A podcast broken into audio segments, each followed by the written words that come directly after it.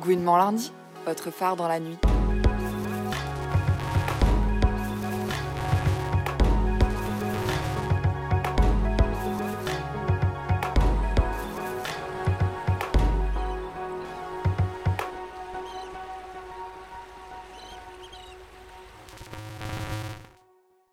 Bonsoir à toutes et tous. On est très heureuse de vous retrouver pour votre émission lesbienne préférée, Gouinement lundi. Comme tous les quatrièmes lundis du mois, il est 19h et on vous parle en direct du studio de Fréquence Paris Pluriel 106.4 FM. Si tu nous écoutes en podcast, sache que nos ondes sont aussi diffusées à la radio en direct à 19h donc, dans toute la région parisienne.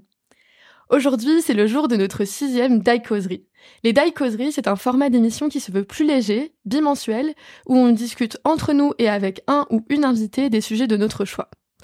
Pour cette sixième Die on passe sur le divan. On a décidé de parler de nos psys, de nos anecdotes plus ou moins drôles sur nos thérapies et de nos conseils et questionnements sur ce sujet. Je vous avoue, je jubile, j'adore parler de mon psy, des thérapies et j'ai l'impression que ce n'est jamais un moment approprié pour lancer le sujet. Au cours de notre émission, on va parler thérapie, divan, transfert ou médoc, sans prétention d'expertise, juste à partir de nos expériences. On ne va pas aborder tous les sujets qui concernent la santé mentale des personnes LGBTQIA+, et on espère le faire de façon légère, mais peut-être que certains sujets difficiles ou sensibles seront abordés. Donc prenez soin de vous. Je suis Gaëlle et j'anime ce soir cette émission avec Sophie. Salut Sophie. Salut. Autour de nous pour échanger, on est avec Juliette de Gouinement Lundi. Salut Juliette. Salut et Catherine, notre psychiatre, psychanalyste témoin. Salut Catherine. Bonsoir à toutes. Et on a aussi Isabelle de Gouinement Lundi qui est à la régie et qui pourra intervenir si elle en a envie. Bienvenue à vous. Et salut Gaëlle. Et euh, moi, j'ai hâte de voir ce que cette séance va donner. C'est quand même une séance d'une heure. Mais euh, avant qu'on s'allonge toutes sur le divan ou devant nos micros, je crois que tu as une annonce à nous faire. Oui, aujourd'hui, c'est un grand jour. Pour la première fois, on diffuse nos petites annonces. Comme on vous le disait le mois dernier, on a inauguré notre répondeur à petites ou grandes annonces. À chaque émission, on diffuse les annonces qu'on a reçues le mois passé. Alors, si tu veux passer une annonce, il n'y a rien de plus simple. Tu nous envoies un message vocal de 20 secondes max sur WhatsApp et on diffusera ton annonce à l'émission suivante, le quatrième lundi du mois. Note bien notre numéro 07 49 20 18 49. Je te le redis, 07 49 20 18 49. On a très hâte de t'écouter et tu peux tout nous annoncer, plan amical ou chaton à donner, pas d'autocensure, on est entre nous. Allô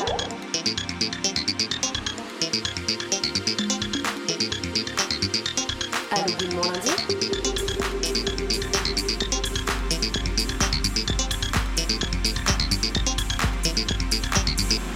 Les petites annonces de Gouinement lundi, tous les quatrièmes lundis du mois, sur Gouinement lundi. Hello, je cherche des voileuses pour pratiquer la voile légère, donc kata, dériveur, planche, et se déterre à aller euh, sur des bases en région parisienne ou alors euh, sur la côte. Salut Gouinement lundi, c'est Alex et j'ai deux places pour aller voir Plutôt vomir que faillir de Rebecca Chaillon au théâtre de Gennevilliers le 9 février et je cherche une Gouine pour m'accompagner. Voilà, à bientôt j'espère. Et merci Gouinement lundi. Salut, je fais ma première annonce moi, je, suis, je fais partie de Gouinement Lundi, je m'appelle Sophie et l'annonce, c'est pour dire qu'on recrute des bénévoles euh, dans le collectif. Alors, si t'es Gouin et si t'as envie de faire de la radio, ben, viens avec nous. Et alors, si en plus t'as un petit talent euh, comme et que t'aimes bien faire des stories et que ça te prend pas trois jours comme moi, ben vraiment, tu seras ultra bienvenu. Et voilà, tu peux apporter tes sujets, euh, tes envies d'interview, euh, ton envie d'animer, de faire de la technique. T'as pas besoin de savoir-faire, on, apprend entre nous. Et hum, ce serait trop bien que tu nous rejoignes. Donc euh, si cette annonce te parle, tu peux écrire à gmail.com salut les filles, je voudrais passer une petite annonce parce que ça fait des années que je cherche le jeu Memory des Foufounes. Donc non seulement le jeu euh, est en rupture de stock dans tous les magasins de Paris. Mais en plus de ça, ils ont arrêté euh, la production. Et donc quand j'ai appris ça, euh, c'est là que la descente aux enfers a commencé. ma copine m'a quittée et j'ai perdu mon travail parce que je faisais dessiner des foufounes à mes élèves et, et je les engueulais quand ils, ils n'arrivaient pas à dessiner les mêmes pour pouvoir jouer. Donc voilà, je suis tombée en dépression et là aujourd'hui, je fais appel à vous parce que parce que j'en veux plus quoi. Vous avez un nouveau message. Tu cherches des bouches musclées pour ton déménagement? Tu veux déclarer ta flamme à ton crush du moment? Envoie-nous un voice au 07 49 20 18 49. On diffusera ton annonce dans la prochaine émission Gouinement lundi. Et maintenant, on s'adresse à toi, auditoriste qui a envie de répondre à une annonce qui a été diffusée. Mais comment faire? Eh bah, tu nous envoies un message sur WhatsApp en précisant à quelle annonce tu réponds. On te mettra en relation avec la personne concernée. Prends quoi noter, je te redonne notre numéro 07 49 20 18 49.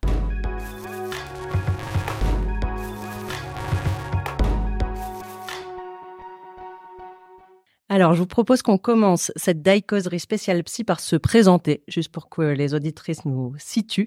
Euh, donc, on commence par une petite question euh, existentielle et facile, c'est euh, qui es-tu?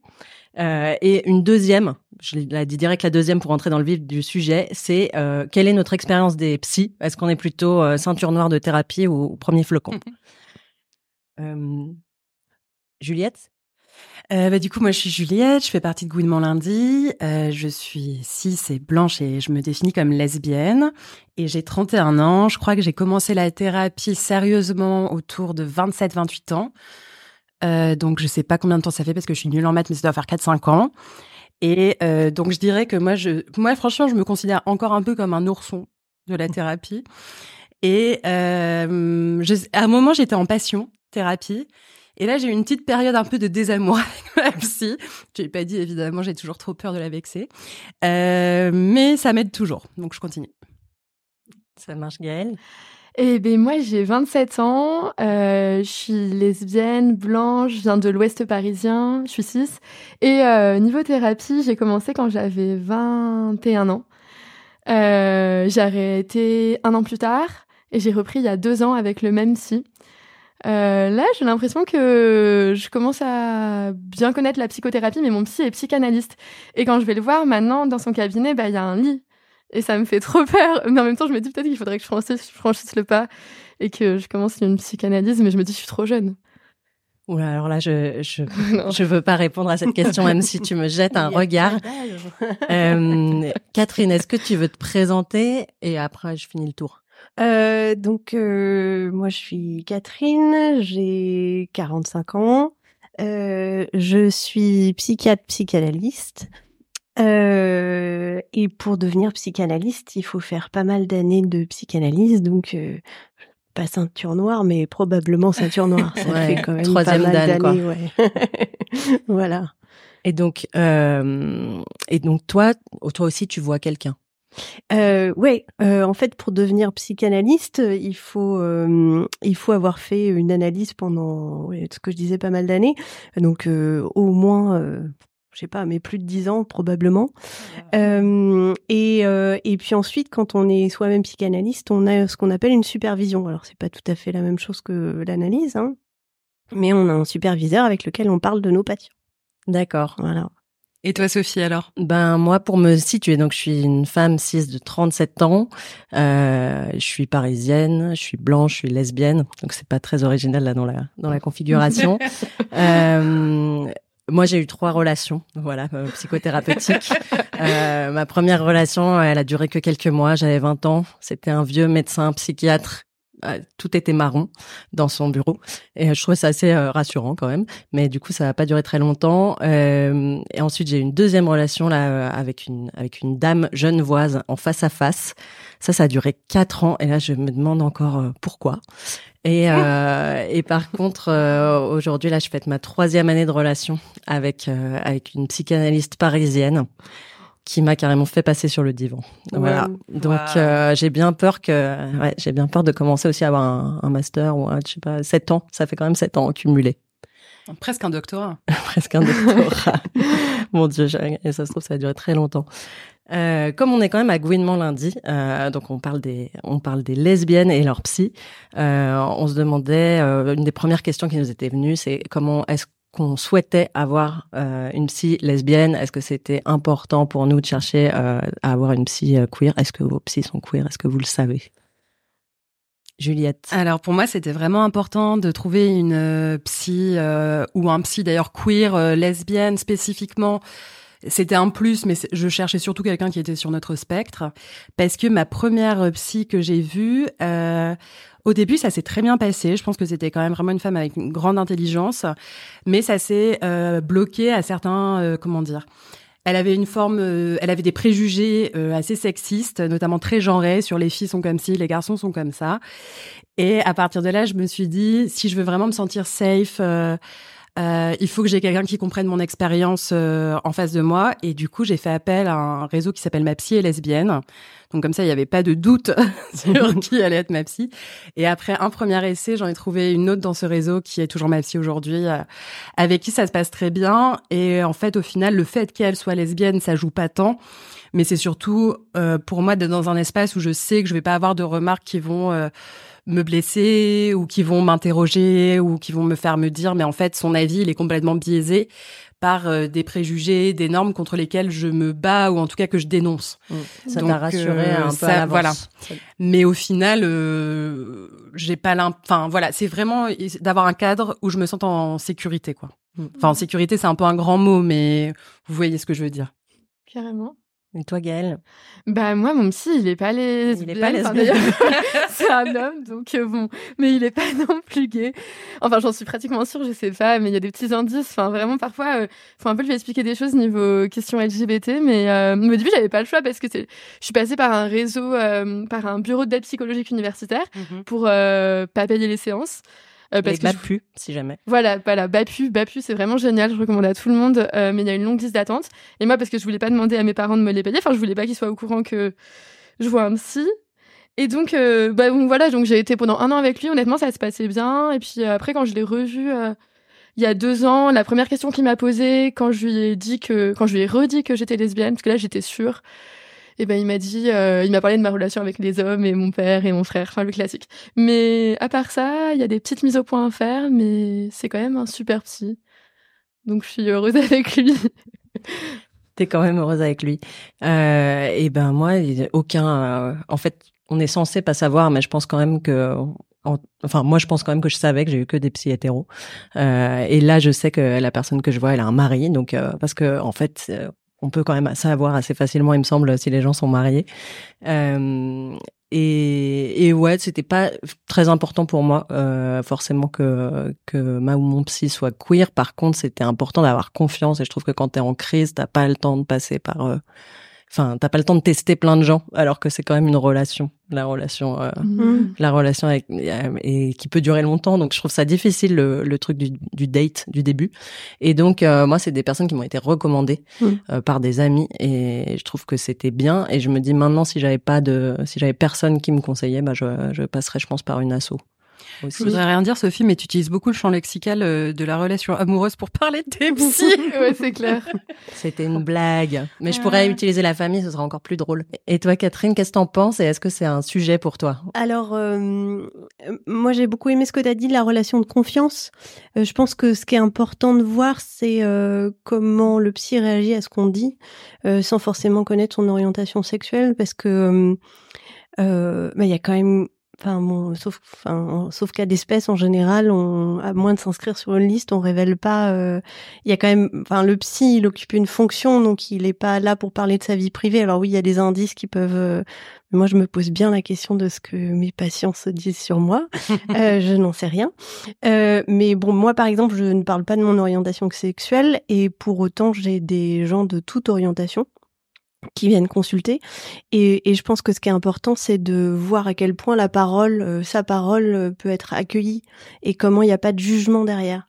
Euh, un, psy ne doit jamais juger, son jugement personnel n'a pas à interférer dans la prise en charge euh, quand on est psy, on c'est pas c'est pas de soi qu'on parle, c'est pas de on parle pas de son point de vue euh, personnel, on parle d'un point de vue euh, de la fonction, la fonction du psy, qu'on soit psychanalyste, psychiatre ou psychothérapeute ou psychologue.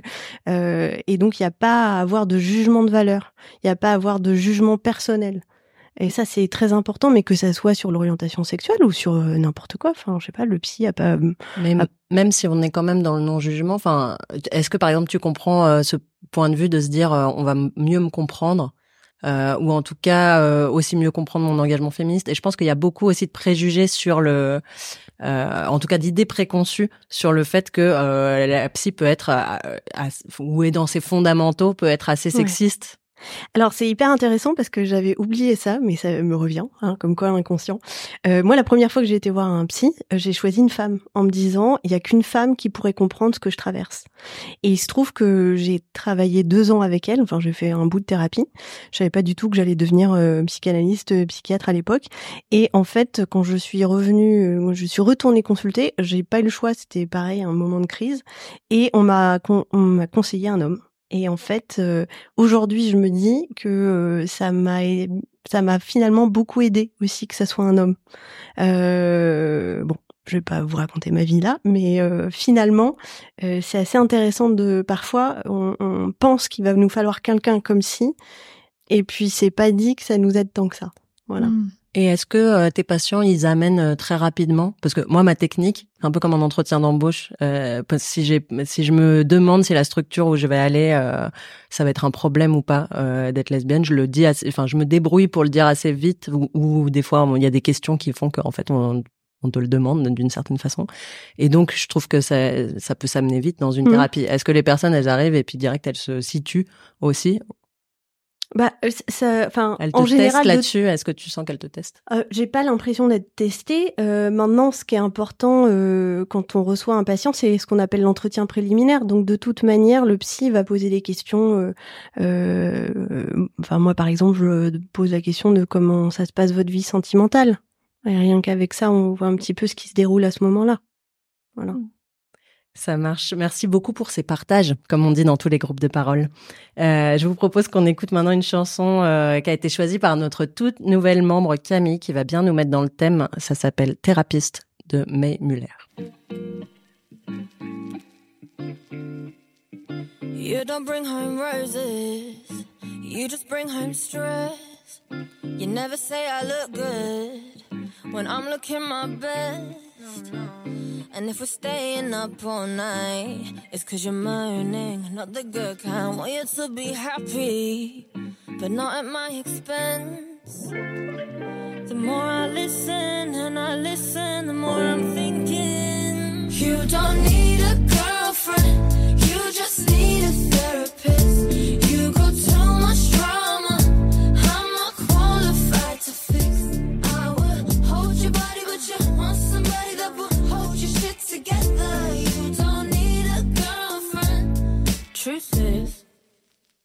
I wanna make you feel good and put your mind at ease. But I'm just where you pour out the negativity. I'll get you excited. I've tried and tried it, but it's so one-sided, and I'm getting tired of fighting for somebody who ain't fighting for me. The more I listen and I listen, the more I'm thinking. You don't need a girlfriend.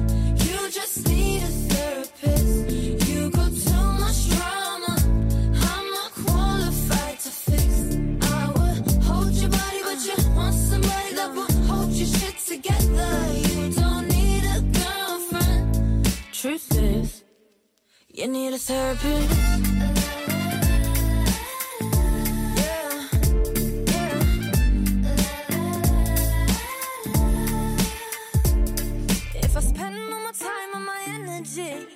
Taking care of you, who gonna take care of me? If I spend all my time and my energy on you, on you. If I spend all my time and my energy taking care of you, who gonna take care of me? I can't spend all my time and my energy on you.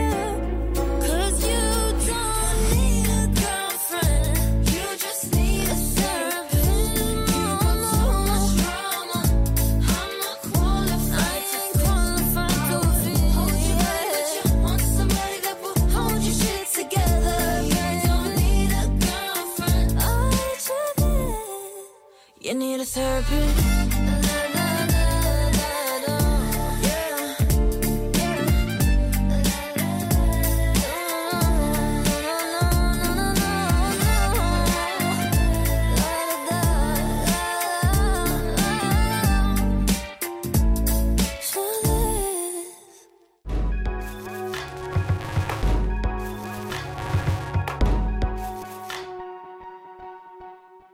Note bien les paroles de May Muller, la chanteuse qu'on vient d'écouter. Elle dit Tu n'as pas besoin d'une copine, tu as juste besoin d'une thérapeute.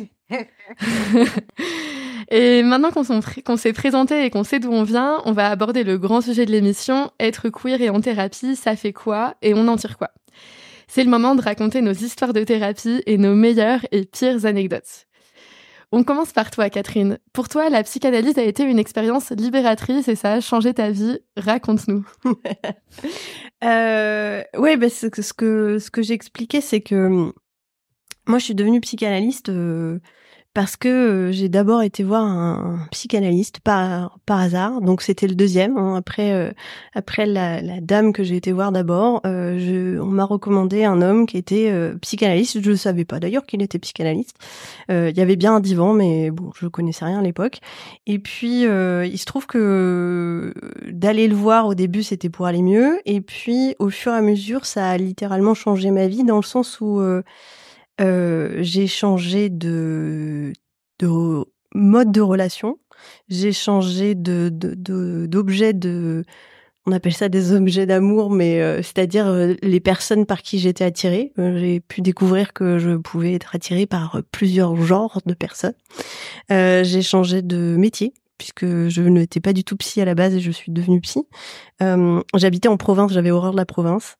Euh, j'habite à Paris euh, maintenant. bon, bref, c'est ça. et puis encore aujourd'hui, hein, il y, a des choses que je découvre sur moi que je savais pas.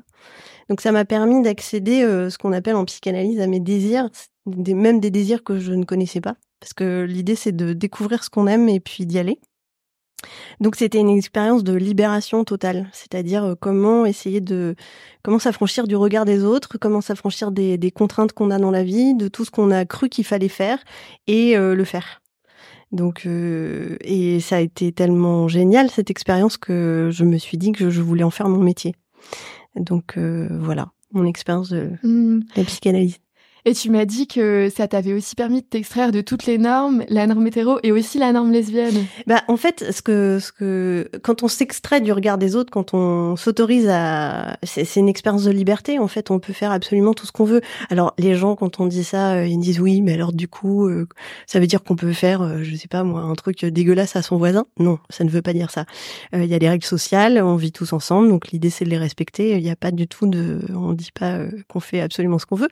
Non, on on respecte les règles sociales et au milieu de ces règles et en fonction de ces règles, on euh, fait ce qu'on veut. C'est-à-dire, euh, euh, je sais pas moi, on peut être célibataire si on n'a pas envie d'être en couple, on peut ne pas avoir d'enfants si on n'a pas envie d'avoir d'enfants, avoir des enfants si on veut des enfants, avoir des animaux si on veut des animaux, enfin n'importe quoi. On peut vivre dans une cabane au fin fond du sud de la France, vivre dans un appartement parisien si on a envie, enfin faire absolument ce qu'on veut. Euh, au moment où on a envie de le faire.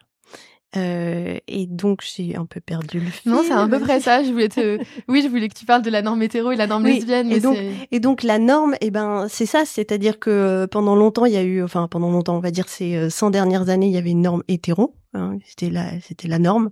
Mais au, au, fur et à mesure qu'on a des identités, il y a aussi des normes qui vont avec. On a des règles qui vont avec. Et c'est comment on peut s'extraire de toutes les normes.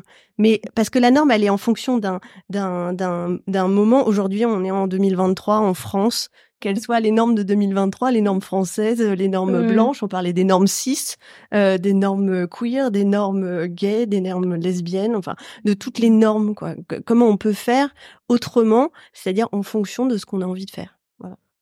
Ah, ça fait trop rêver hein. C'est possible.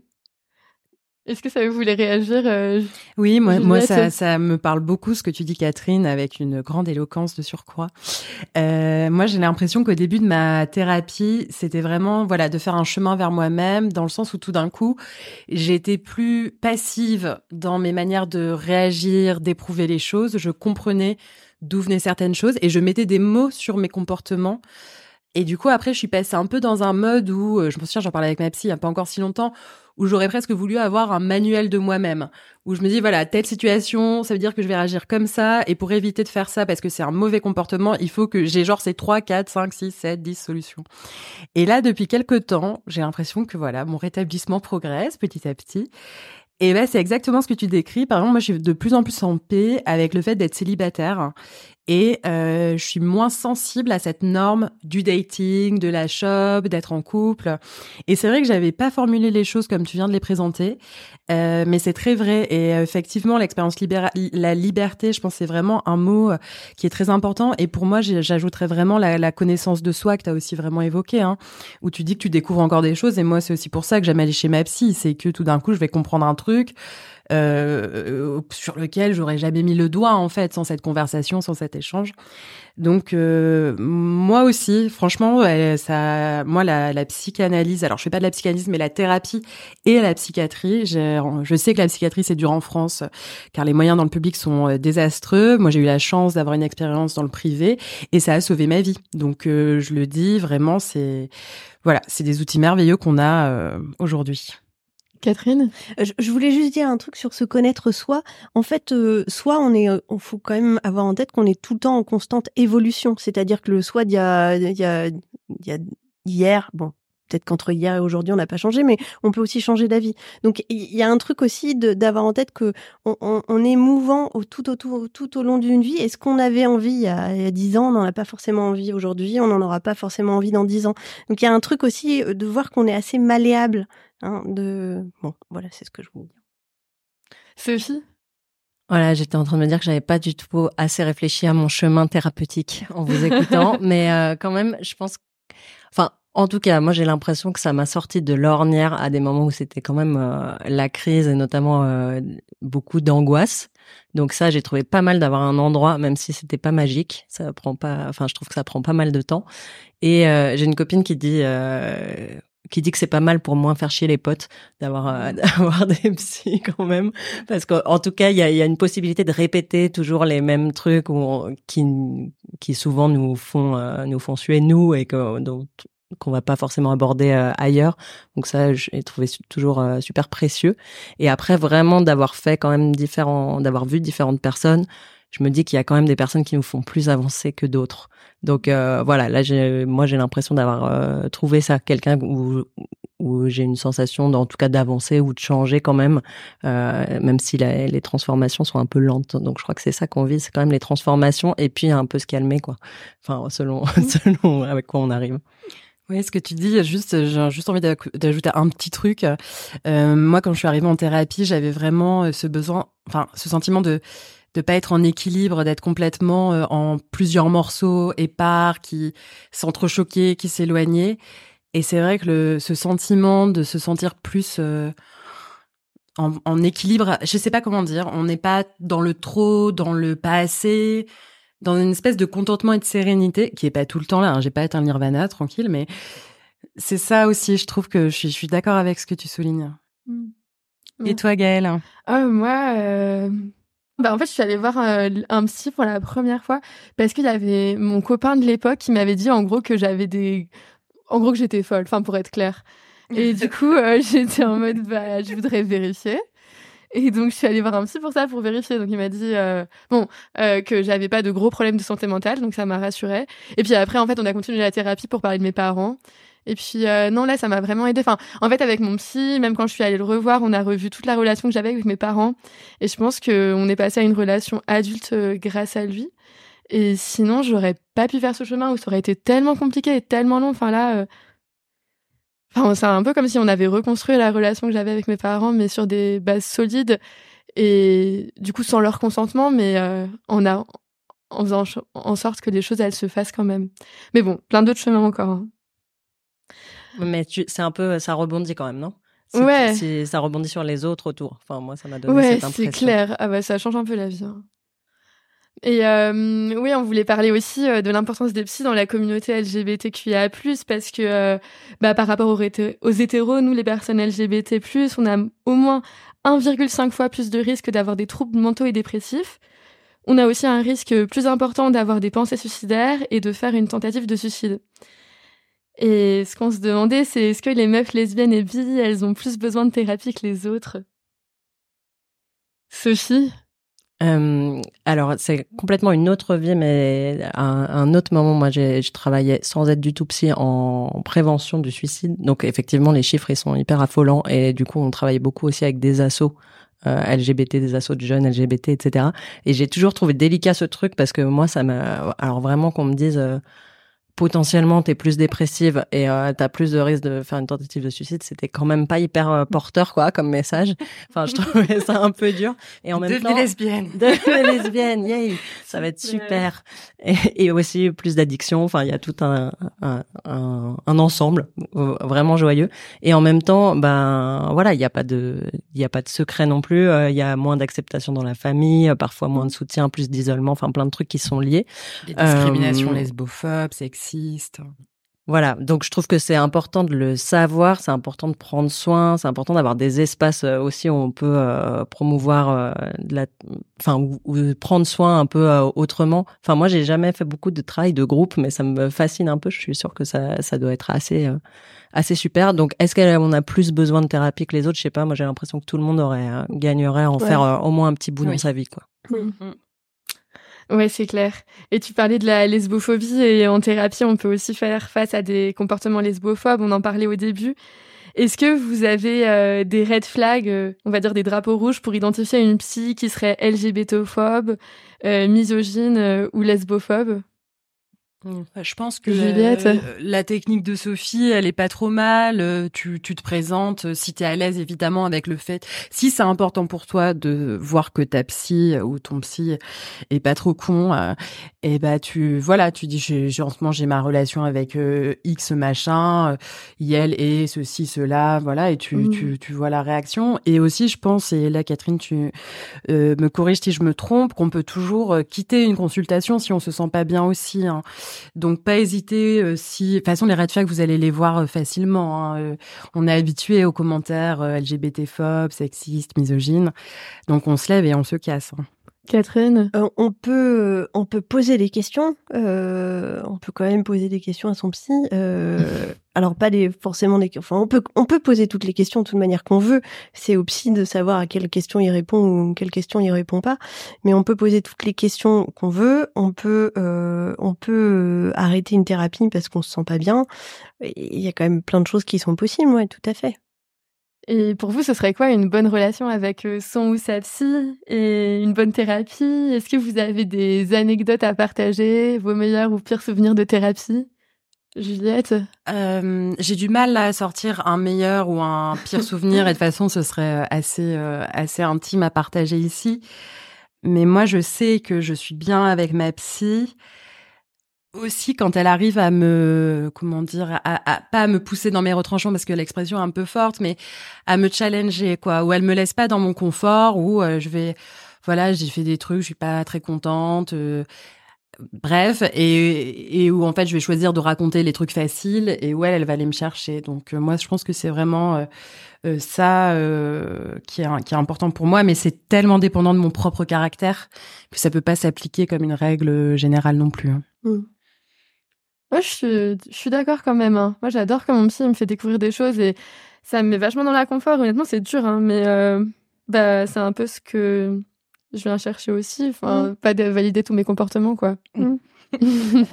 Catherine Un, un psy, c'est pas un coach. Hein. Euh, Ouais, c'est pas, euh, c'est pas quelqu'un qui va vous dire euh, vous êtes absolument formidable, euh, c'est très bien. euh, Enfin, c'est pas ça, c'est pas ça du tout l'idée. Hein. Le, la, la, la psychothérapie ou enfin n'importe. On va voir un psy parce que souvent il y a quelque chose qui qui nous embête, qui tourne pas rond, on a envie de dire, euh, où on répète les mêmes choses, où, euh, où euh, on a envie de changer un truc et c'est ça l'objectif, hein, c'est que ça change. Donc euh, forcément, c'est il y a des moments qui sont pas très agréables.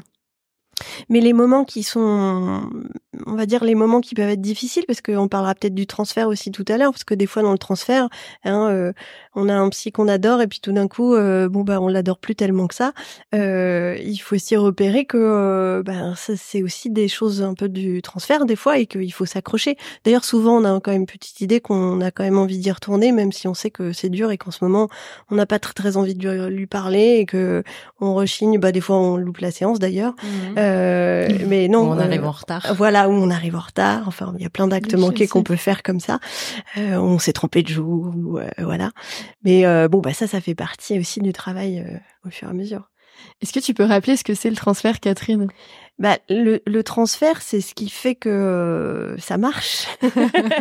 bah, le transfert, justement, c'est, euh, on va dire, c'est ce qu'on projette sur le psy.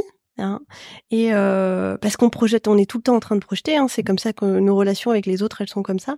mais l'intérêt de projeter sur un psy, c'est que justement, comme on connaît rien de lui a priori ou peu, ça nous permet d'être une page blanche. Et donc, ça nous reflète des choses de nous-mêmes. Alors que quand on est dans une relation avec quelqu'un, euh, mais n'importe une relation amicale, une relation professionnelle, etc. L'autre, euh, c'est pas une page blanche parce qu'on connaît déjà plein de choses de lui. Donc on a du mal à faire la différence entre ce que ce qu'on projette et ce qui est vraiment de l'autre ou ce qu'on a cru percevoir de l'autre ou, ou ce qu'on sait de l'autre. Hein. Mmh. Et dans le transfert, bah, et on va rejouer avec son psy plein de relations qu'on a déjà vécues, celle avec ses parents, celle avec son frère et sa sœur, ou si on a eu un frère ou une sœur, ou alors avec une meilleure amie, euh, ou alors avec une grand-mère, euh, ou avec une instite ou un instit. Euh, et on va, à des moments dans la thérapie, va se rejouer des choses avec le psy.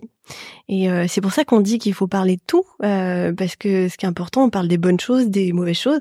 On peut dire à sa psy quand elle nous embête, quand on a l'impression qu'elle est en colère contre nous, parce que ben, peut-être qu'il se rejoue quelque chose. On a l'impression que tout d'un coup, il se rejoue quelque chose qu'on a déjà vécu avant avec quelqu'un d'autre. Sophie? Ouais, ça me fait penser que moi j'essayais des trucs avec cette euh, cette thérapeute. Je suis restée euh, quatre ans et en fait maintenant je me dis c'est quand même pas passé grand chose. C'était assez euh, assez plat. Justement, elle venait pas me chercher. Là, j'apprécie quand même qu'on qu'on me sorte de de mes de mon confort. Et euh, et du coup j'avais lu Irving Yalom et il parle beaucoup du groupe et puis il parle beaucoup du fait qu'il euh, bref c'est un écrivain psy et il parle beaucoup du fait que euh, dans sa séance il dit ce qui se passe dans la séance et tout. Je me suis dit je vais tenter des trucs. Donc je pourrais attirer son attention. Et donc je disais vous trouvez pas qu'il se passe ça machin. Puis alors ça marchait jamais. Il y avait vraiment ça prenait pas du tout. Et en fait je crois que j'aurais dû comprendre plus tôt que il y avait pas la relation elle marchait pas quoi. Mmh. Mais quand même, c'est marrant d'essayer de, par exemple, faire rire sa psy. Ça, c'est un peu toujours un succès. Ah ouais, c'est trop bien. Enfin, Catherine, tu voulais réagir?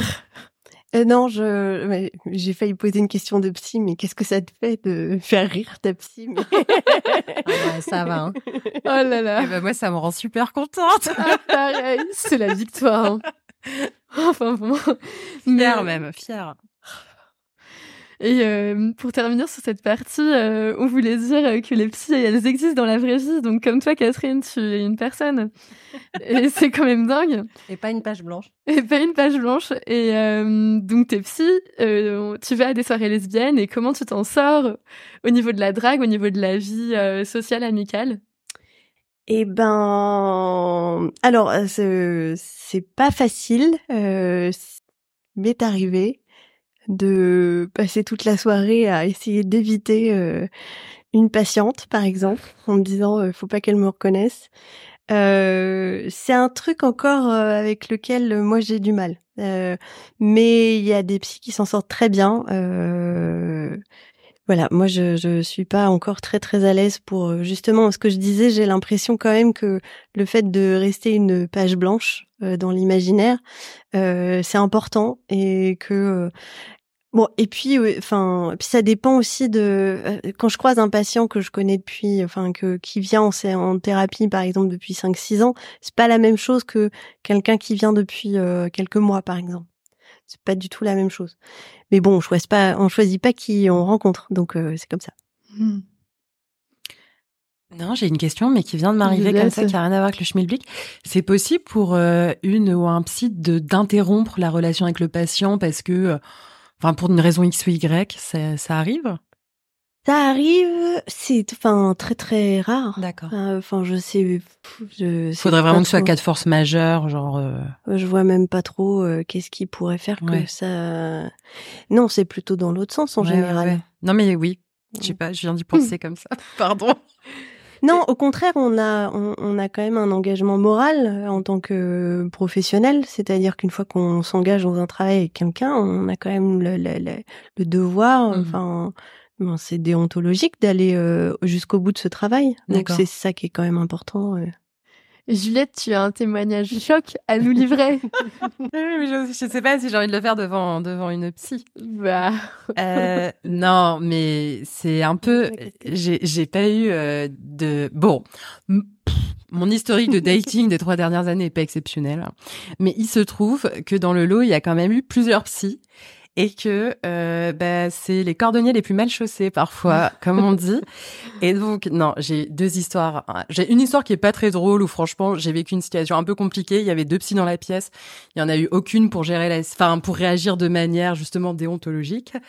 Et sinon, j'en ai une autre qui euh, vraiment n'a pas réussi à me larguer et qui pendant 20-30 minutes a essayé de me larguer sans prononcer les mots c'est terminé, je veux qu'on se quitte. Elle n'a pas su nommer. Passons à autre chose. Et moi, j'étais là, j'ai regardé, je mais t'es en train de me larguer, en fait. Je fais, bah oui, c'est clair. Je fais, non, t'as dit aucun des mots-clés du largage. je ne sais que te dire. Et euh, dernièrement aussi, euh, pareil, euh, une autre personne euh, qui était psy, qui avait l'air d'ailleurs de faire, dans tous les cas, euh, j'étais très intéressée par leur travail et ça avait l'air d'être des personnes qui faisaient très bien leur travail. Mais c'est vrai que dans la vie perso, ça avait l'air d'être plus compliqué. Et là, c'est une personne qui, en gros, m'a euh, tenu des accusations, de, enfin, voilà, était très jaloux et s'est imaginé que j'avais une romance avec mon voisin d'en face, ce qui n'était pas le cas, que je ne le connais pas cet homme et qui est juste et de temps en temps à son balcon à fumer des cigarettes en face de mon balcon.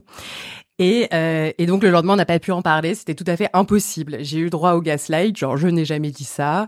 Euh, j'ai eu droit, à genre non, mais c'est ma personnalité. J'étais là, non, c'est- pas trop une personnalité quand même. Et donc voilà, et ça m'a fait marrer parce que c'est vrai que, et je pense que ça, Catherine, tu pourras peut-être réagir là-dessus, qu'on attend en fait, je crois, des psys une espèce d'exemplarité en termes de, de réaction, de gestion des situations, alors qu'en fait, bon, vous êtes aussi, comme disait Gaëlle, des, des êtres humains, quoi. Et oui, nous sommes Catherine. des êtres humains complètement. C'est pour ça que c'est pour ça qu'il y a vraiment cette différence entre euh, la fonction hein, et puis euh, la personne qu'on est. euh, euh, bon, il, il se trouve quand même que euh, quand on est analyste et qu'on a fait plusieurs années sur le divan, on attend quand même euh, certains comportements. Euh, voilà. Et puis que de toute manière, avec ces patients, euh, on a, on- je parlais de neutralité tout à l'heure. euh, il faut être capable de euh, gérer toutes sortes de situations sans réagir. Euh, dans le sens pas euh, pas ne rien faire, hein, mais encore une fois ne pas parler de soi, ne pas venir euh, qu'on n'ait pas des réactions qui viennent de de nous, de notre euh, de notre ego, de notre amour propre, etc. Donc c'est important d'avoir fait un travail sur soi. Mais il se trouve que le fait de faire une psychanalyse pour devenir euh, psychanalyste, ça c'est le cas pour, on l'espère, tous les psychanalystes, mais c'est pas le cas par exemple des psychiatres. Les psychiatres, c'est une formation médicale, donc je peux en parler puisque moi je suis psychiatre aussi. Euh, c'est une formation médicale euh, avec six ans de tronc commun de médecine générale et quatre ans de spécialité euh, en psychiatrie. Il y a absolument aucune euh, obligation d'avoir fait un travail sur soi, d'avoir été même soi-même en thérapie. Il y a énormément de psychiatres qui n'ont jamais poussé la porte de, quelconque thérapeute, euh, notamment parce que la psychiatrie, c'est euh, c'est pour prescrire des médicaments, mais il se trouve qu'il y a quand même beaucoup de psychiatres qui font de la thérapie, donc ce qu'on appelle le traitement par la parole, et qui n'ont absolument aucune formation pour faire ça. Donc il faut aussi se. C'est pour ça que Sophie en parlait tout à l'heure de quand on va voir un, un psychiatre, mais on en parlera peut-être à la fin de- aussi de la- l'émission. Mais euh, c'est important le bouche à oreille. Hein, voilà. Mm. Et peut-être les différents types euh, de psy, on n'en a pas beaucoup parlé, mais il n'y a pas que la psychanalyse dans la vie. Tout à fait. Euh, bah, pour en parler, en tout cas, euh, tu voulais, Au- tu voulais dire quelque moins, chose Ouais. bah, Au moins euh, de dire un peu les différents types qui existent. Et voilà, on n'est pas obligé de faire une analyse de 15 ans, quoi. Enfin, je on pense est, que c'est pas on n'est mal pas de du tout obligé. Et puis, et puis même en allant voir un psychanalyste, on peut voir un psychanalyste juste pour un an. Hein. Euh, ce qu'il faut, enfin, en gros, euh, un psychiatre, c'est un donc un médecin. Il est habilité à prescrire des médicaments, à euh, faire des feuilles de remboursement. Euh, on le retrouve à l'hôpital. Euh, ou en libéral.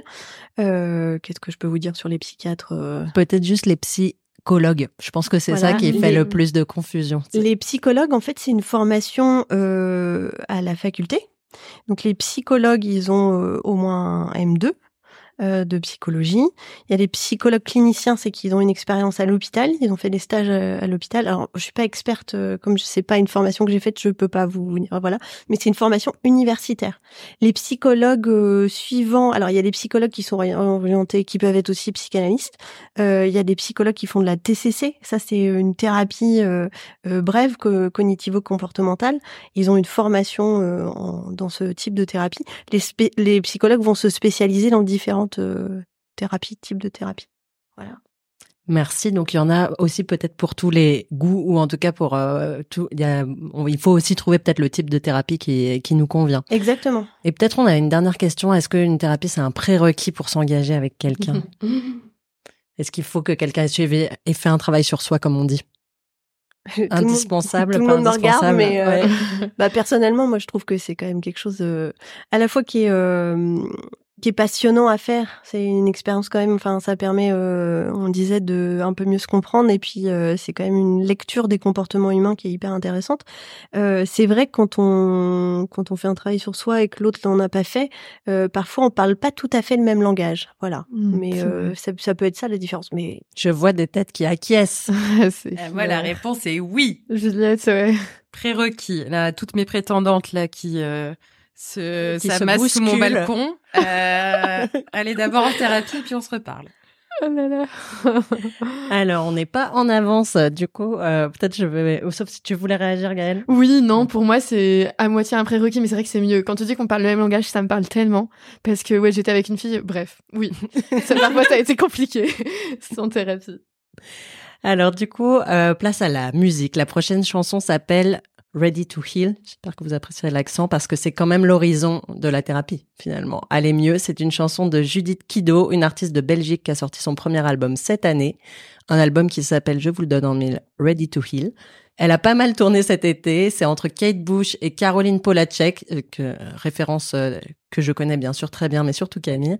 Euh, ces chansons parlent beaucoup d'essayer de se poser, de faire taire les pensées négatives. Donc c'est un peu une petite thérapie en soi et c'est aussi drôle. on recommande la chanson On est mal barre on est mal barre, et bien sûr Settle Down avec des chorés en costume de petits chiens. donc vous ferez vos recherches, j'en dis pas plus, get ready to heal.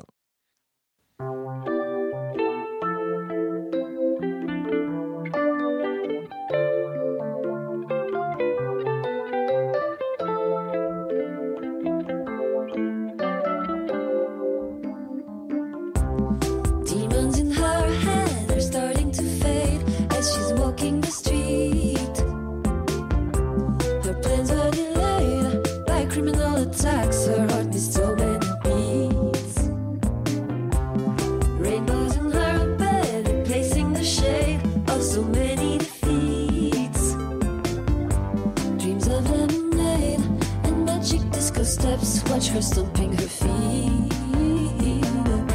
She knows it's worth it.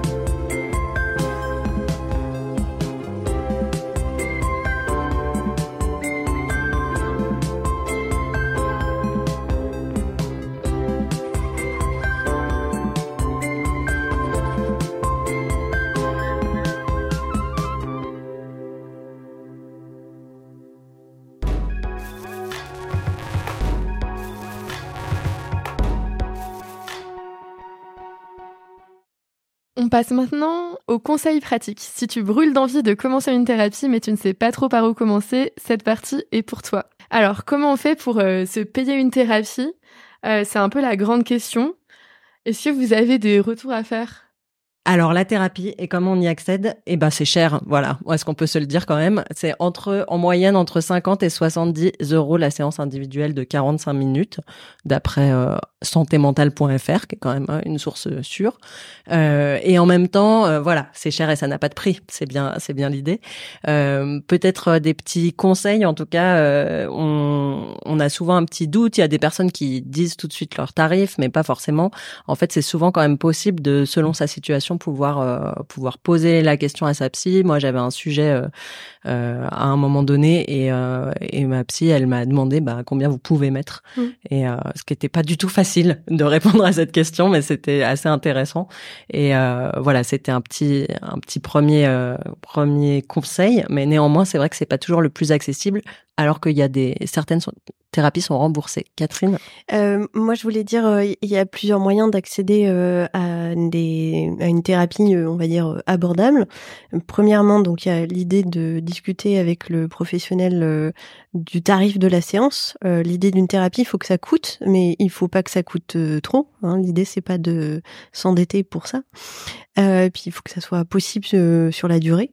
Euh, donc il y a ça. Il y a le dispositif Mon Psy qui propose des séances de psychologue remboursé et je crois qu'il y a huit séances à 30 euros la séance. Et puis vous pouvez donc aussi aller voir un, psychiatre euh, qui euh, peut faire des feuilles de soins. Euh, donc il y a, y a, différentes tarifications, mais c'est possible aussi d'avoir remboursement, un remboursement partiel par la sécurité sociale. Voilà. Tout à fait. Mais aussi certaines mutuelles, il y a les CMP qui sont euh, les centres médico-psychologiques qui sont qui sont gratuits, même s'il y a une liste d'attente. Tu as parlé tout à l'heure du BAPU. Ouais, les BAPU, bah, c'est vraiment super. Hein. On peut faire des thérapies longues, donc c'est accessible uniquement aux étudiantes, étudiants. On peut y revenir euh, sous condition de ressources plus tard. Et après, quand on gagne bien sa vie ou quand on commence à gagner sa vie, il faut aller. Bah moi, j'ai dû aller dans le cabinet de mon psy du coup. Enfin, j'ai quitté le BAPU et maintenant je paye mes séances. Juliette, est-ce que tu voulais parler des groupes d'entraide? Ah oui, alors euh, c'est pas tout à fait de la thérapie, mais euh, c'est vrai que pour certaines euh, problématiques spécifiques, comme par exemple l'alcoolisme, les addictions aux produits narcotiques, euh, la dépendance affective, le fait de d'outre-manger. Il y a ce qu'on appelle des fraternités, c'est encore le terme qui est consacré, même si euh, euh c'est en fait, ce sont des groupes d'entraide comme les AA, les alcooliques anonymes, narcotiques anonymes, dépendants affectifs anonymes, etc. Et donc, c'est des mouvements qui sont complètement autofinancés par leurs adhérents, donc qui ne dépendent d'aucune structure, voilà, qui sont complètement indépendants et où on donne ce qu'on on veut ce qu'on peut à chaque réunion et on peut tout à fait ne rien donner. Donc c'est vrai que ça va pas être une thérapie euh, euh, classique, mais ça va être un endroit où on va pouvoir parler et être écouté et euh, sortir aussi de la solitude, qui que je pense est un, un, enjeu vraiment très important quand on est en, euh, dans une situation de désespoir ou de misère affective ou qu'importe, de ne pas rester seul. Et euh, pareil, si on est trop précaire, on peut aussi se rapprocher de certaines associations qui vont parfois proposer un accompagnement. Euh, je pense notamment au mois dernier, on a reçu le Flirt qui euh, accompagne les personnes transféminines et qui fait aussi de l'accès à, à, des professionnels pour les questions de santé mentale. Mais vous avez aussi par exemple SOS homophobie ou en avant toute qui ont des chats euh, sur leur site et des lignes d'écoute euh, qu'on peut appeler. Ça peut aussi être un premier contact en fait avec un soignant. Alors ce sera pas forcément le soignant avec qui vous allez nouer une thérapie sur le long terme, mais ça peut permettre déjà de, de sortir en fait. Euh, de son isolement et d'avoir une première écoute qui, je pense, est, est très très importante. Et il y a aussi SOS Amitié. ce sont des gens au bout du fil qui normalement sont formés et vraiment vont vous écouter sans jugement. Et enfin, si c'est une possibilité pour vous, moi je pense toujours qu'il faut euh, demander euh, dans son entourage aux personnes qui ont la ressource pour vous aider. Alors je sais que les relations avec la famille sont pas toujours faciles, mais euh, moi je pense qu'il faut pas, si on est à l'aise avec ça, s'empêcher de demander euh, à se faire financer sa thérapie, au moins au début, quand on peut pas le faire soi-même, parce que je pense qu'effectivement après, il y a un moment où c'est très important de mettre l'argent soi-même. Mais voilà, si vous êtes vraiment en, situation euh, de grande détresse, il faut, euh, voilà, faut, faut, faut appeler là où on peut trouver de l'aide. Merci. Et puis peut-être que avant de avant de terminer, on va écouter, on va refaire un petit un petit bout après, mais on peut écouter la chronique d'Alice. On va pas mal changer de, on va quand même pas mal de changer de sujet. On parle de retour au placard, du rapport des meufs lesbiennes et bi à la mode. Et ce mois-ci, on écoute Amélie qui nous parle de ses cheveux rasés et des vêtements qui plairaient à sa mère.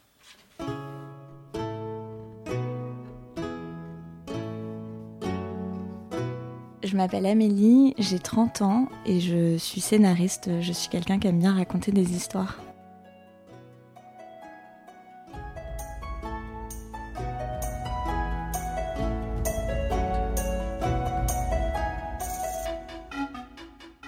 Au collège, une fois, la prof d'art plastique m'avait dit, genre, euh, je portais un espèce de, pantalon un peu baggy euh, vert kaki et un pull rouge. Et moi, c'était deux trucs que j'aimais bien.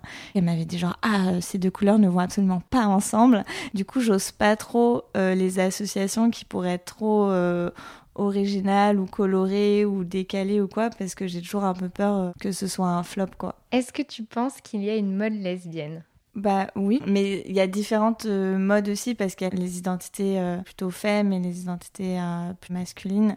Enfin, c'est aussi des choses qui sont à la fois basées sur des clichés mais qui existent aussi. En tout cas, j'ai l'impression qu'il y a des choses qui reviennent, qui existent depuis longtemps et qu'on construit un peu les esthétiques lesbiennes et queer. Donc oui, j'ai l'impression qu'il y en a une. Qu'est-ce que ça a changé pour toi le fait d'être out dans ton rapport à la mode? Est-ce qu'il y a un avant et un après? Disons que quand je me croyais hétéro, j'avais l'impression euh, qu'on s'attendait à ce que je performe un peu euh, des normes de genre. Et à partir du moment où euh, j'ai plus à affirmer mon identité queer, j'avais envie de casser un peu ça. Mais voilà. Qu'est-ce qui signale selon toi ton appartenance à la communauté queer? J'ai l'impression que le fait que j'ai pas de cheveux aide. Enfin, on voit beaucoup de gens rasés et tout dans la communauté queer. Euh, même si moi c'est pas un choix à la base, c'est lié euh, à une maladie auto-immune qui fait que je perds mes cheveux. Euh, j'ai l'impression que ça m'a beaucoup plus visibilisé depuis que j'ai ça, ce qui me va très bien. Mais aussi j'ai l'impression que parfois on s'attend plus à une esthétique un peu plus grunge ou rock and roll du fait de pas avoir de cheveux. Donc je m'automets la pression en me disant faut euh, bah, justement euh, les docs, les choses comme ça. Euh, c'est des choses que j'aime bien porter, mais j'ai l'impression de devoir un peu plus jouer ces codes-là parce que on s'attend pas à ce que j'ai des codes plus féminins alors que ça m'arrive aussi. Donc je sais jamais trop doser et j'ai un peu du mal à, à, faire en fonction de ce que moi j'aime plutôt que de ce que les j'imagine ce que les autres attendent de, de moi.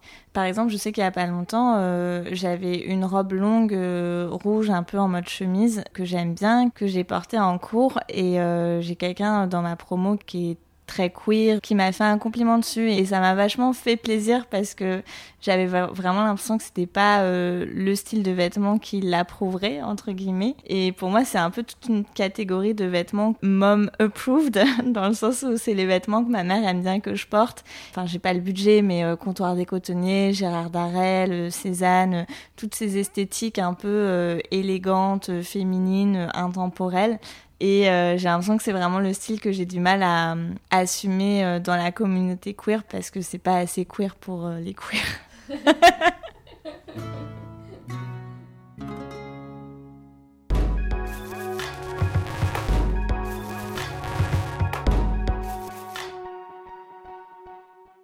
Un grand merci à Alice pour cette chronique. Alors, chers invités, est-ce qu'il y a des vêtements que vous n'osez pas porter dans la commune queer car c'est pas assez queer pour les queers? Bah, euh, Catherine. L'idée, c'est de pouvoir, on parlait tout, tout à l'heure de s'affranchir des normes, hein, euh, c'est de pouvoir bien s'habiller comme on a envie, c'est-à-dire euh, qu'on s'habille queer, pas queer, qu'est-ce que c'est queer d'ailleurs, est-ce que c'est pas un truc justement où on est censé être libre de s'habiller comme on a envie et d'être qui pour le Gérard Darel euh, à la mutinerie, quoi. Pourquoi pas? Et on va, on va s'acheminer vers la fin euh, de, vers la fin de cette émission. Je vois qu'il y a des réactions en régie sur le Gérard Darrel, c'est non. Et euh, on s'achemine vers la, vers la fin de cette émission. Et puis, bah, pour conclure, on se disait comment est-ce qu'on conclut une thérapie? Comment savoir que c'est terminé? Comment finir avec sa psy? Moi, je sais pas. C'est une de mes grands, un de mes grands questionnements. Un jour, ma, ma psy m'a dit. euh, il y a quelques mois, j'étais presque en train de me dire qu'on allait bientôt finir cette thérapie et ça me hante un peu parce que j'ai l'impression que du coup j'ai atteint un pic de bien-être ou de rétablissement que j'ai plus jamais atteint depuis. Elle te l'a pas reproposé. Non, elle l'a pas reproposé. En même temps, bon, c'est vrai que voilà, il y a eu des hauts et des bas, évidemment. Mais euh, je crois que moi, pour l'instant, j'ai pas envie que ça s'arrête. Donc bon, je me Mhm. pose pas trop la question. Et Catherine? Mais je crois que justement, c'est c'est la personne qui est euh, en thérapie ou sur le divan qui décide aussi un peu de quand est-ce que ça s'arrête. On va dire que euh, globalement, dans l'ensemble, euh, ça s'arrête quand on va mieux, c'est évidemment, euh, c'est évident, pardon. Et euh, et puis quand on voit qu'il y a des choses qui changent, après, euh, ça arrive qu'on s'arrête, puis on y retourne. On n'y retourne pas tout de suite, mais on y retourne. Euh, deux trois ans après puis puis après on réarrête puis après on y retourne ça c'est possible hein quand ça quand ça- il y a un truc qui revient on se dit ah tiens ça ça revient je croyais que je m'en étais débarrassé bah non va falloir le retravailler mais il y a une fin euh, il y a une fin à, ah, il y a une fin à l'analyse et puis a de toute manière une fin à la thérapie c'est sûr Bon, il y a une fin, c'est quand même rassurant. Oui, c'est clair. Enfin, moi, j'ai pas trop envie de quitter mon psy. hein. Enfin, Bon, alors comme il y a une fin à tout, il va falloir qu'on s'arrête. Euh, je pense qu'on arrive à la fin de cette émission. On espère que ça vous a plu. Un grand merci à Catherine qui a déplacé peut-être quelques patientes pour nous, euh, à, Juliette, à Gaëlle pour euh, pour vos partages, euh, pour la co-animation. Des merci également à toute l'équipe de, de Gouinement lundi, Isabelle à la technique, Inès, Camille, re-bienvenue dans l'équipe, Serena, Nola, Eline, Joséphine, à Alice pour sa chronique. Et on espère que l'émission vous a plu. On se retrouve lundi 27 novembre pour une autre émission. En attendant, vous pouvez retrouver Gouinement lundi sur toutes les plateformes de podcast, sur gouinementlundi.fr. On vous remettra le numéro des annonces et des sites de PsySafe sur notre site. D'ailleurs, euh, le numéro d'urgence est le 31 14. On me fait des oui comme ça. C'est bien le 31 14. Et si vous avez envie de nous laisser une petite annonce pour qu'elle soit diffusée à la prochaine émission, surtout n'hésitez pas, envoyez-nous plein de messages vocaux sur WhatsApp. Euh, notre numéro, c'est le 07 49 20 18 49. Et pour les auditoristes de FPP, l'émission n'est pas finie puisque on enchaîne, on continue avec notre émission musicale Club Gwyn. Donc pour le mois d'octobre, Inès et Serena ont réalisé une interview et un live d'Ora Fiora, musicienne, arrangeuse et productrice. Elle vient de sortir son premier single Mobilette, c'est une romance lesbienne sur fond d'électropop. Et bah salut salut. Salut